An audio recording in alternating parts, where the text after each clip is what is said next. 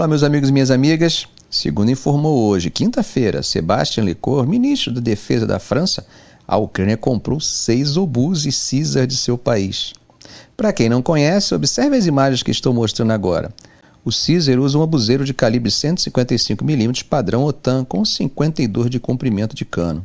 Pode manter uma cadência de disparo de 6 a 8 tiros por minuto em fogo contínuo, ou 3 tiros em 15 segundos em fogo rápido. Sebastião Lecorne disse ainda que Paris enviaria 50 mísseis guiados de precisão por mês a Kiev para ajudar em sua luta contra a invasão da Rússia.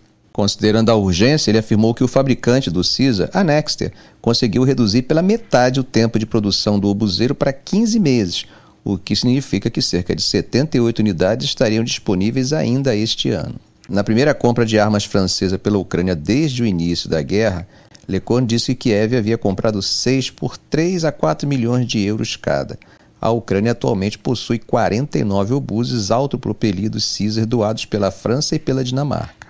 Mais tarde, Lecorne disse a repórteres que a França também gastaria 50 milhões de euros de um fundo que havia criado para a Ucrânia. Esse dinheiro seria usado para comprar mais 12 canhões Caesar que ainda enviaria a Kiev. Zelensky, claro, está agradecido e, segundo ele mesmo disse hoje, quinta-feira, agradeceu ao presidente francês Emmanuel Macron em uma ligação telefônica pelo compromisso de Paris em produzir dezenas de obus e Caesar e munições de forma rápida que garanta a entrega ainda para esse ano. Quem fica feliz demais é a indústria bélica francesa, enquanto uns choram, os outros festejam o sucesso dos negócios. Nessa linha, Macron viajará para a Ucrânia em fevereiro para fechar um acordo no qual Paris entregaria armamentos mais sofisticados, incluindo mísseis de cruzeiro de longo alcance, e forneceria compromissos políticos de ajuda e de reconstrução de longo prazo. Enquanto isso, embora não haja confirmação por parte da Ucrânia, forças russas afirmam que assumiram o controle de Vezele na região de Donetsk, no leste da Ucrânia. A informação oficial veio por intermédio do Ministério da Defesa russo. Vezele é uma vila na região de Donetsk, no leste da Ucrânia. O ministério não forneceu detalhes sobre a vila, disse apenas que a aldeia tinha sido tomada pelos esforços ativos de unidades que fazem parte do grupo militar do sul da Rússia.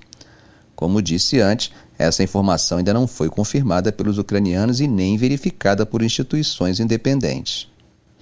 Agora, a Força Aérea Ucraniana disse que dois mísseis e 33 drones foram lançados pelos russos, principalmente no sul e no norte do país. Segundo eles, a Rússia lançou 33 drones e dois mísseis contra a Ucrânia durante a noite, com as defesas aéreas destruindo 22 drones. Isso foi o que disse hoje o exército ucraniano.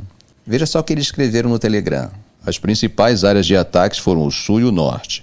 A Força Aérea Ucraniana e as forças de defesa destruíram 22 drones inimigos. Vários outros drones não atingiram seus alvos. Pau que dá em Chico, dá em Francisco. Né? Da mesma forma que os ucranianos não confirmaram a tomada de Vessely pelos russos, também os russos não confirmaram a interceptação dos drones pelos ucranianos. Esse cuidado é importante pelo fato de já sabermos que, em uma guerra, a primeira vítima é a verdade. Ainda sobre esse ataque, o exército ucraniano disse que drones russos atingiram bairros residenciais na cidade sulista de Kherson e que vários prédios foram danificados e uma mulher ficou ferida.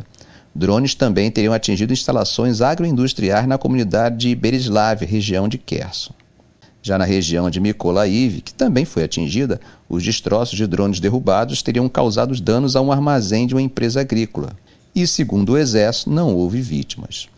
Do outro lado, a Rússia passa sua versão sobre o ataque de terça-feira que atingiu a cidade de Kharkiv.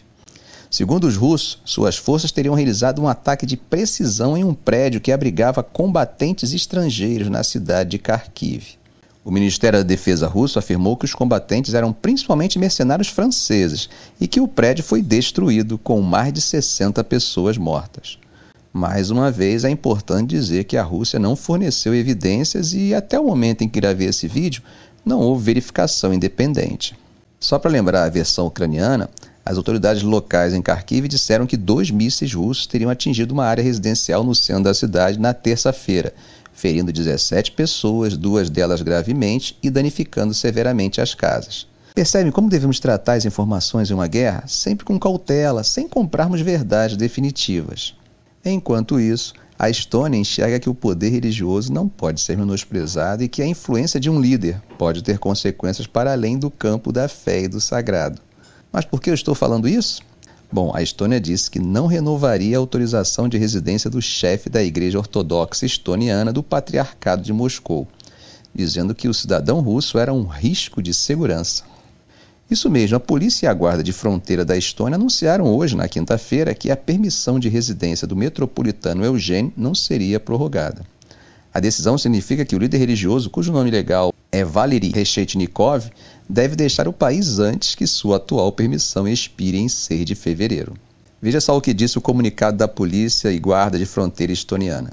O Estado estoniano não está prorrogando a permissão da residência do chefe da Igreja Ortodoxa Estoniana do Patriarcado de Moscou. Suas ações são um risco de segurança para a Estônia. Mas que ações seriam essas que tanto incomodam a Estônia? A polícia disse que o metropolita Eugênio havia sido repetidamente admoestado a parar de justificar a invasão da Ucrânia pela Rússia e de defender o Kremlin. Veja o que disse Idrek Aru, chefe do escritório da Guarda de Fronteira da Prefeitura do Norte. Suas ações e discursos públicos apoiam o agressor e ele não mudou seu comportamento apesar dos avisos. Bom, gente, vários políticos estonianos pediram a expulsão de Reshetnikov em janeiro de 2023, depois que a igreja anunciou um serviço de oração conjunto pela paz com um movimento político pró-Kremlin chamado Juntos.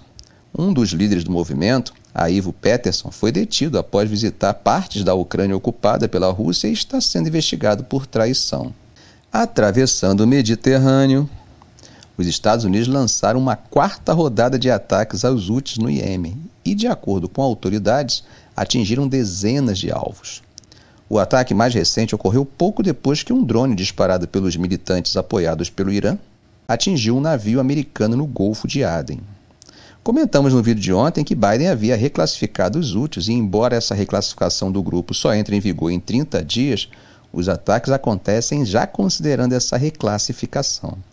Esse novo status do grupo exigirá que instituições americanas congelem fundos pertencentes ao grupo.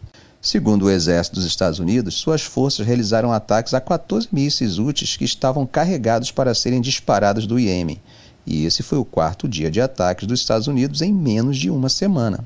Em uma declaração na plataforma de mídia social X, ex-Twitter, o Comando Central dos Estados Unidos disse que os mísseis úteis representavam uma ameaça iminente a navios mercantes e navios da Marinha dos Estados Unidos na região.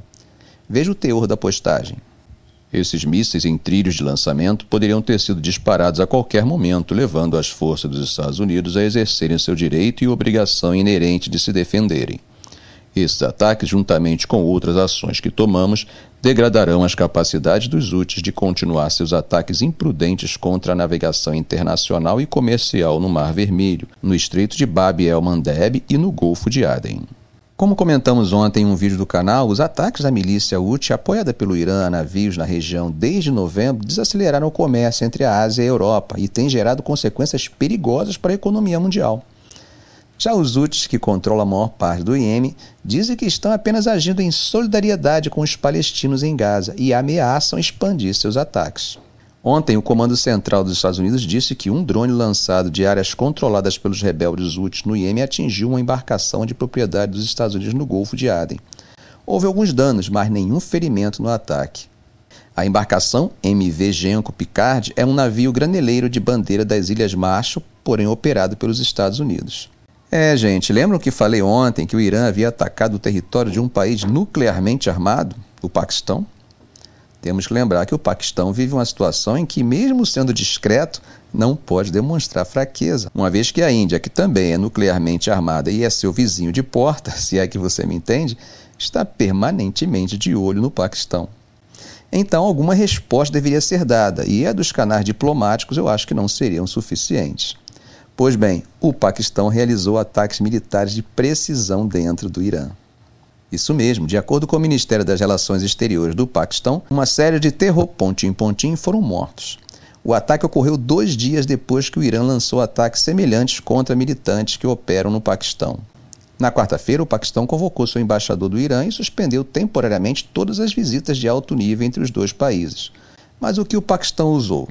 Bom, segundo eles, foram usados foguetes e drones para atingir separatistas militantes baluches dentro do Irã na quinta-feira, em um ataque que foi uma retaliação dois dias depois que Teherã disse que atacou as bases de outro grupo dentro do território paquistanês. A mídia iraniana disse que vários mísseis atingiram uma aldeia na província de Sistan Baluchistan, que faz fronteira com o Paquistão, matando pelo menos nove pessoas, incluindo quatro crianças. Agora veja o que disse o Ministério das Relações Exteriores do Paquistão. Em uma série de ataques militares de precisão altamente coordenados e especificamente direcionados contra esconderijos de terroristas.